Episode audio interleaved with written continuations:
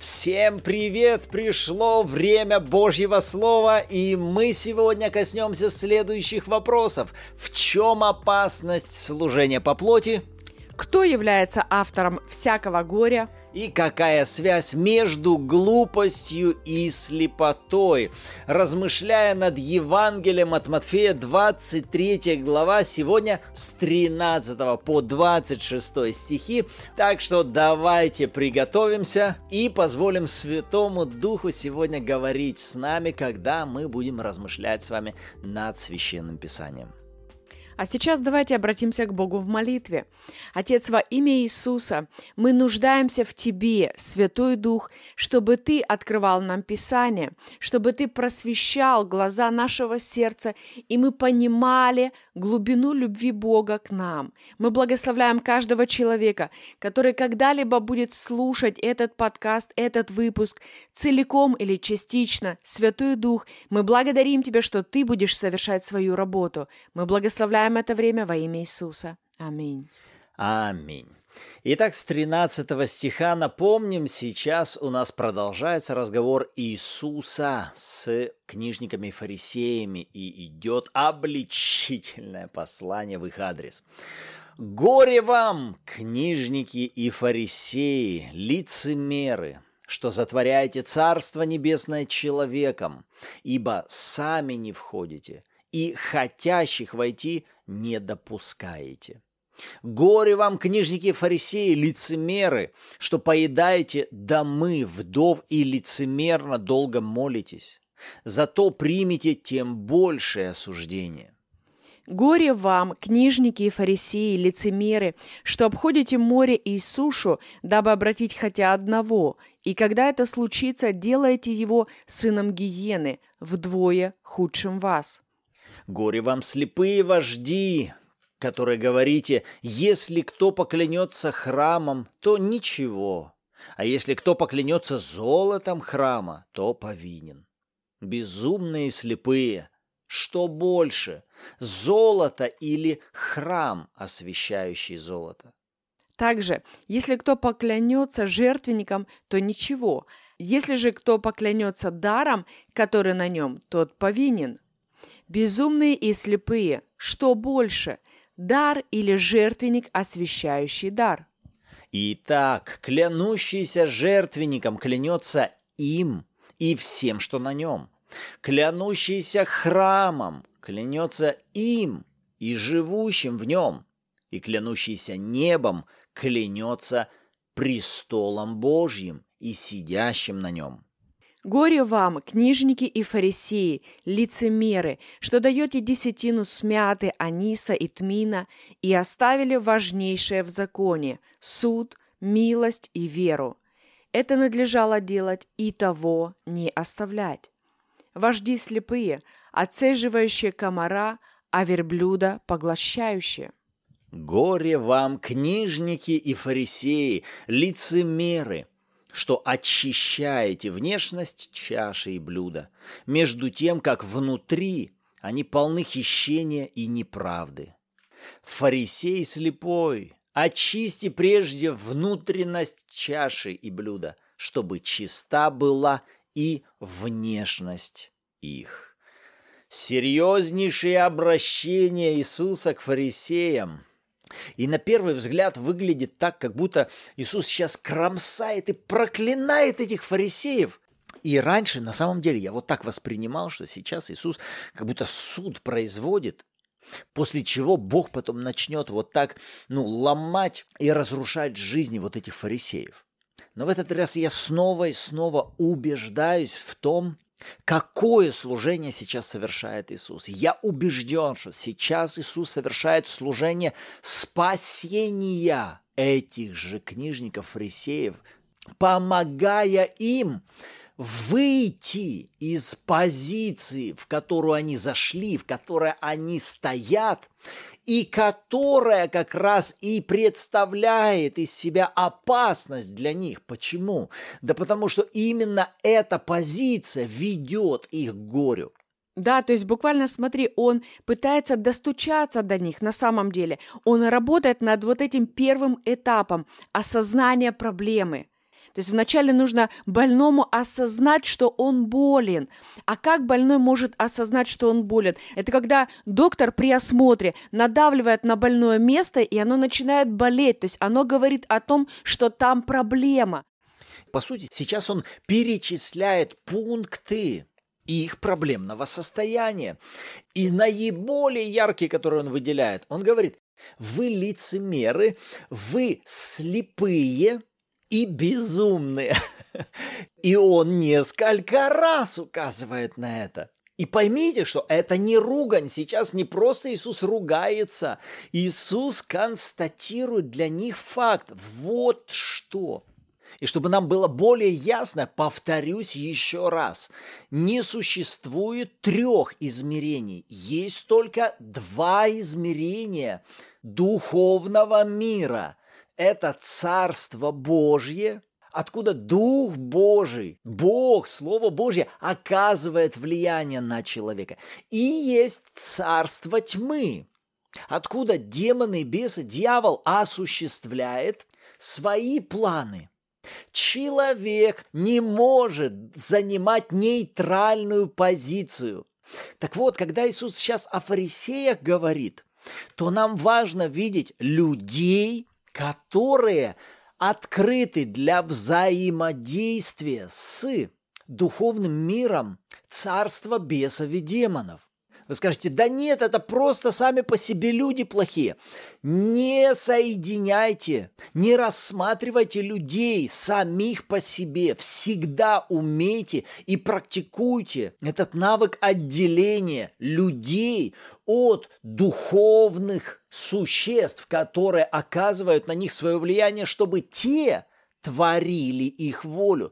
Вы только на первые стихи посмотрите. Иисус говорит – вы затворяете Царство Небесное человеком, сами не входите и хотящих войти не допускаете.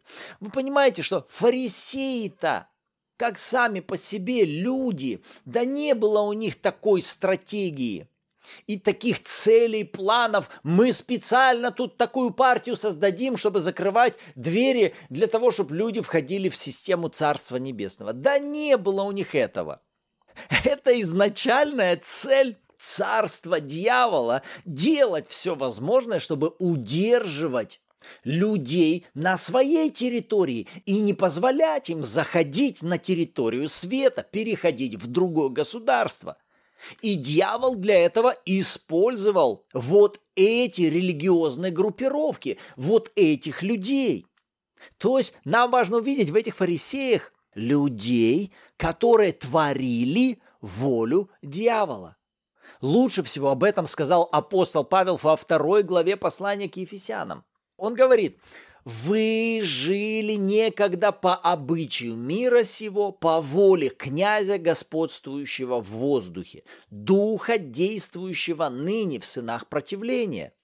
То есть апостол Павел вот показывает, когда человек живет вне воли Божьей, он автоматически находится под влиянием духовного мира. И самое главное, что он творит – делает, осуществляет волю этого господина. Вот здесь же, Павел же здесь конкретно говорит о людях, которые живут в этом мире, но они думают, что они свободны, и они сами по себе живут. Выйдите на улицу, спросите любого грешника, любого нерожденного свыше человека – ты считаешь себя рабом, который добровольно исполняет волю дьявола. Он шарахнется от вас и скажет, да ты что, я свободный человек, я живу как мне хочется.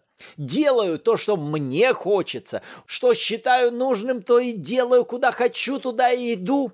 И он уверен, что он живет сам по себе. Но Павел говорит, вы не живете сами по себе. Павел как раз и говорит, что мы с вами, когда были без Бога, мы жили по воле князя, который господствовал в воздухе. И, соответственно, мы творили его волю.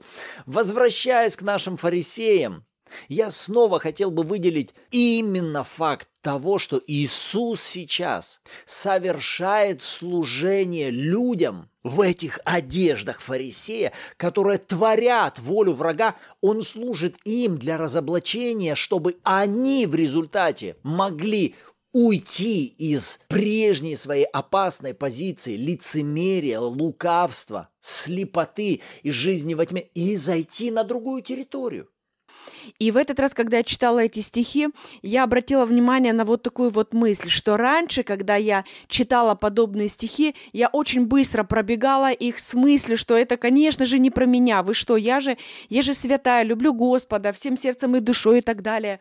То есть, да, у меня нет этой цели быть фарисеем, у меня нет цели или желания или мотива быть лицемеркой, ни в коем случае. У меня есть желание любить Бога, служить Ему и проповедовать Евангелие.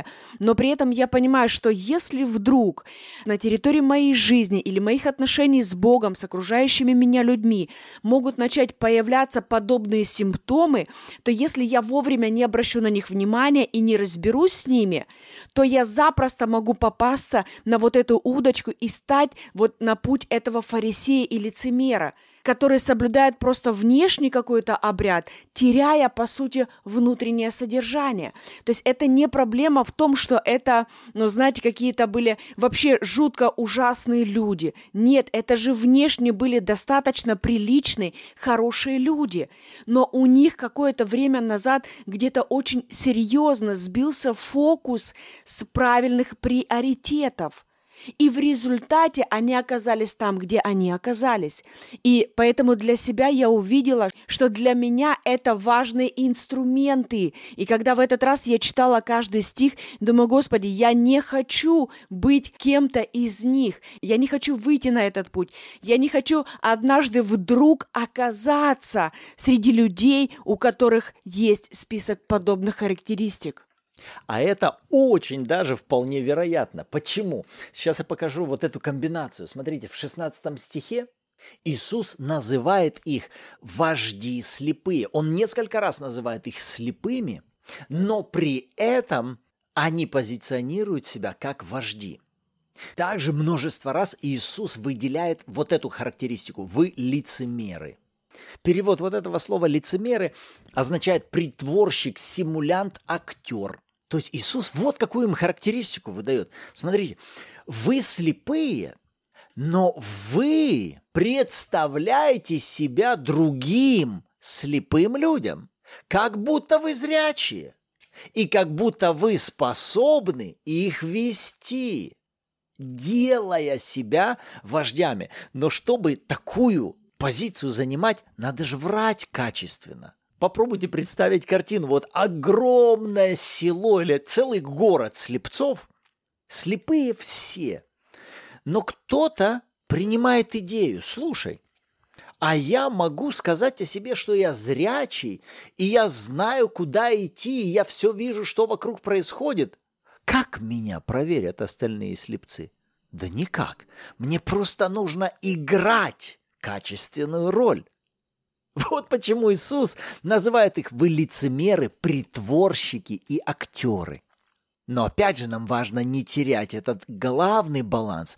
А кто у нас главный лицемер, притворщик и актер? Это дьявол. Он очень качественно за все это время научился играть роль. И знаете какую? Не роль злодея, роль друга, роль помощника, роль ангела света. Да он сразу же, помнишь, в Едеме пришел к Еве, играя роль сочувствующего и сострадающего им некого странника вот в виде змея. Вы тут голодненькие сидите. Это правда, что вот здесь Бог запретил вам есть от всякого дерева. Я помогу вам, ешьте с этого дерева познания добра и зла. Вы богами станете. Это же помощник пришел. Ты смотри, как играет хорошо актер, притворщик. Так вот, когда они себя так ведут, что они делают? Они являются проекцией той личности, с которой они общаются, и они творят его волю. И вот возвращаясь к вот этому статусу, вы слепые, Я также хотел бы выделить саму характеристику слепоты. Слепота – это неспособность человека видеть, что происходит вокруг него. Неспособность видеть. Так вот, я хотел бы сейчас соединить понятие слепоты и жизни во тьме. Потому что какая разница? Что у человека могут быть глаза, чтобы видеть, а он находится просто посреди густой тьмы. В чем разница слепого и человека, находящегося в полном мраке? Никакой разницы. И вы также помните, когда Иисус говорит, вы имеете глаза видеть и не видите. Почему? Вы находитесь на территории тьмы. Как это можно изменить? Вам нужно выйти из территории тьмы на территорию света. Так вот, возвращаясь к твоему тезису, как бы нам не стать на такой же путь фарисейства? И вот тут я сразу вспоминаю слова апостола Иоанна, когда он в своем послании, 1 Иоанна, в первой главе, он говорит, вот что вам важно понять, Бог есть свет, и нет в нем никакой тьмы. Если мы говорим, что имеем общение с Ним, а ходим во тьме, то мы лжем. Можно озвучу вопрос? А это касается верующих или неверующих? Относятся ли эти стихи к рожденным свыше верующим? Вот как раз здесь и ответ. Как раз к этим людям Иоанн-то и пишет. И он как раз и пишет к рожденным свыше, говорит, ребята, вероятность того, что вы можете уйти на путь фарисейства, не потеряла своей актуальности. И в этом послании он дальше будет разоблачать и будет говорить, если вы не будете любить брата своего и будете ненавидеть его, вы все еще во тьме. Это опасное состояние. Если вы будете иметь общение с Богом и вы будете ходить во свете, то вы будете любить людей, которые вас окружают. Вам легко будет иметь общение с ними. Но есть опасность того, что вы можете занять позицию «у меня все хорошо», «у меня нет проблем», вы переключитесь в режим «я буду делать вид», что у меня все хорошо. Я буду играть роль того, что я хожу во свете, я имею общение с Господом, я буду делать вид притворства, лицемерия в то время, когда это будет результатом обмана. Врагу будет удаваться обманывать вас, подталкивая на этот путь лицемерия и актерства. Поэтому краткий тезис. Искренность крайне важна максимальная открытость наша перед Господом, в которой мы можем выражать все свои внутренние состояния, свои плюсы, минусы, свои недовольства или возмущения, исповедать перед Ним свои грехи и ошибки, быть максимально искренним – это драгоценное качество, которое Бог ценит. Это и есть хождение во свете. И параллельно ему опаснейшее состояние – это – лукавство, игра в набожность, игра в святость, попытки представить себя перед Богом тем, кем вы не являетесь, скрывая или пытаясь скрывать от Него что-либо в то время, когда Он есть свет и знающий все. То есть, в принципе, обличение, друзья, это хороший инструмент для того, чтобы сделать нам вовремя профилактику какой-либо болезни, которая могла бы прийти в нашу жизнь. Но если вы сделали вовремя профилактику, то вы так и будете оставаться здоровыми. А если нет, то в результате этот путь и будет приводить к горю. То есть я возвращаюсь к самому началу, что вот здесь, когда Иисус перечисляет «горе вам, горе вам, горе вам, горе вам», то Он как раз и указывает «не я буду вам руки и ноги ломать, не я буду на вас горе посылать. Вы, творя волю своего Господина, вы, творя волю дьявола, в результате сами будете оказываться в бедственном состоянии. Вы будете испытывать скорби, на вас будет приходить горе. Если же будете следовать исполнению воли Божьей и будете творить волю Царства Божьего, вы будете получать другие результаты. Какие? Благо, изобилие, радость, мир и тому подобное. Это противоположность понятия горя. И смотри, в отношении служения, вот в 15 стихе, он говорит, «Горе вам, книжники и фарисеи, лицемеры, что обходите море и сушу, дабы обратить хотя одного. И когда это случается, делайте его сыном гиены вдвое худшим вас». Друзья, обратите внимание, он говорит, что цель того, что вы это делаете, обходите море и сушу, дабы обратить хотя одного. Вы понимаете, и вот именно эта мысль, она меня зацепила. Думаю, Господи, ведь с мотивом-то все правильно. Они совершают служение, дабы обратить хотя одного. Но результат, друзья, он говорит, когда это случается, делайте его сыном гиены, вдвое худшим вас. Что? Господь, как это может быть? Как может быть, что служитель выходит с целью приобрести кого-то для тебя, а заканчивается это сын гиены? И вот здесь я увидела, что это результат служения плоти. Это результат, вот то, о чем ты говоришь, что горе – это уже результат и следствие.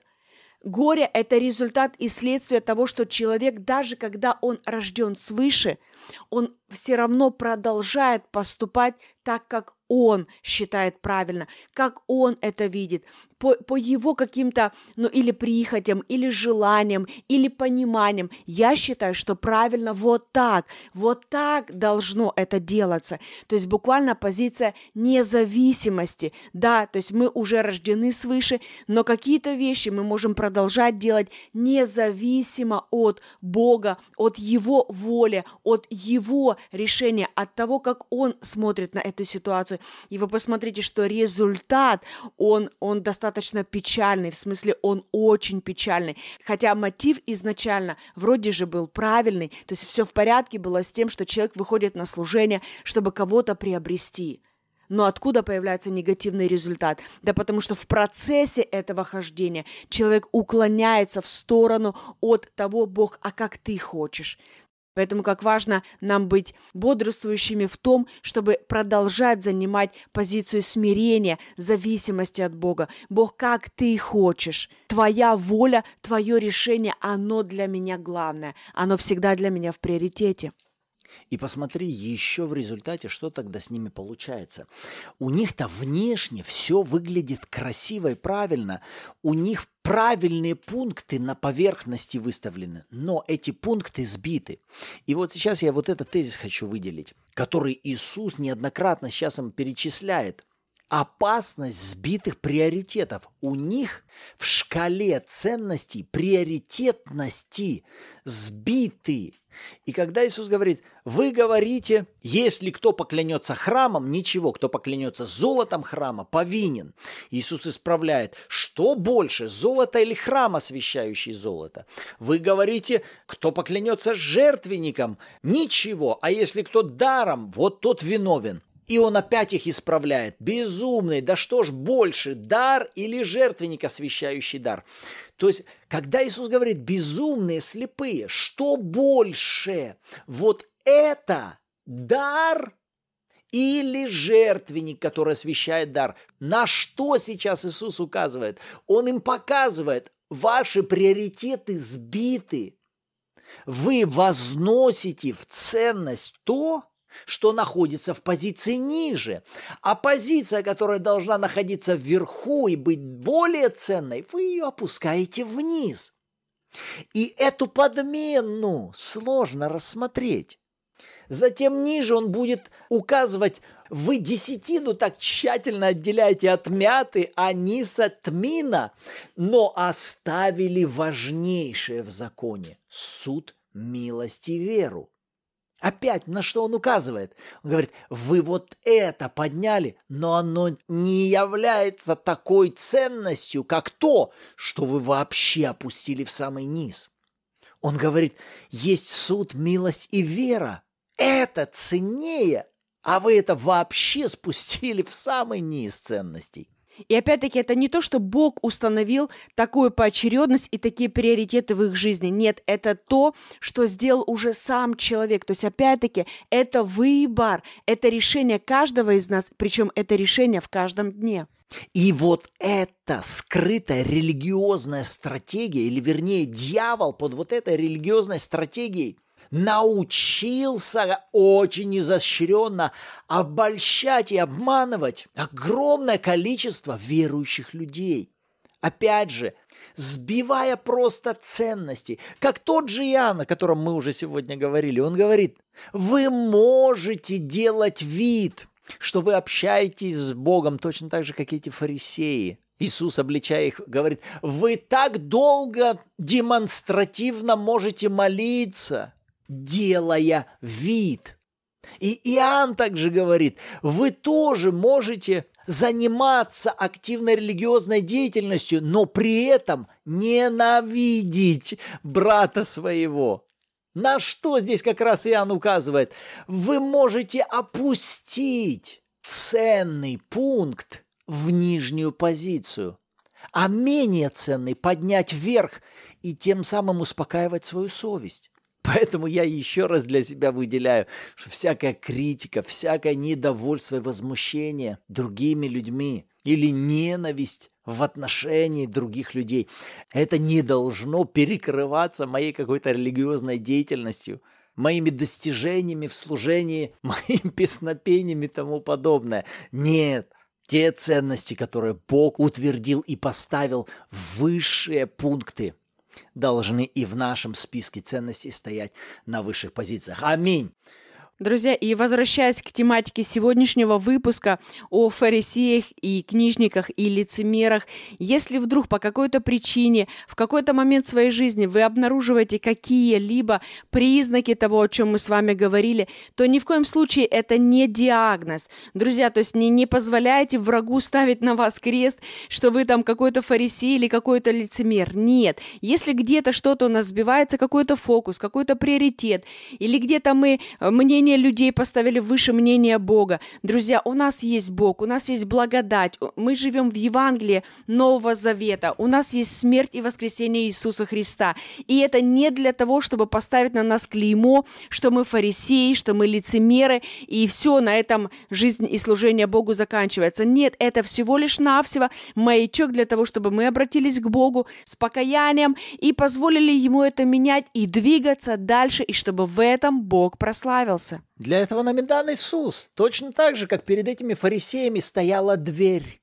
Иисус стоял перед ними как дверь к Отцу. Он и говорит, я есть путь, истина и жизнь, я есть дверь к Отцу. Эй, хе -хе, уходите отсюда, это горе, там горе будет, вот дверь перед вами. Точно так же, где бы мы с вами не оказались, Иисус, дверь перед нами, убегайте, уходите оттуда. Если вы кого-то ненавидите, если вы кого-то не любите, если вы все еще до сих пор на кого-то возмущаетесь и кем-то недовольны, убегайте из этой позиции. Вот вам Иисус. Покайтесь, обращайтесь ко Христу и идите во свет. Аминь. Аминь. И все, что для этого нужно, это ваше решение и несколько секунд вашей жизни, чтобы обратиться к Богу в молитве покаяния. Аминь. На этом нам пора заканчивать. Давайте поблагодарим Бога за это замечательное время и за это хорошее послание. Отец, во имя Иисуса, мы благодарим Тебя за Твое Слово. И Святой Дух, мы благодарим Тебя за Твои истины, которые делают нас свободными. Помоги нам ходить во свете и не позволять врагу удерживать нас во тьме во имя Иисуса. Да утверждаются истины Твои в нашем сердце все более и более. Во имя Иисуса. Аминь. И мы с радостью, друзья, напоминаем каждому из вас, что Бог вас любит. Иисус умер за каждого из нас, и Он подарил нам свое оправдание, свое прощение, и Он всегда проявляет к нам милость и любовь, и всегда ждет нашего искреннего обращения к Нему. И мы также ждем вас на каждом эфире в субботу 14.00 по киевскому времени. Всем добро пожаловать! В общем, увидимся, услышимся в следующих аудиовстречах. На сегодня все. Всем благословений! thank you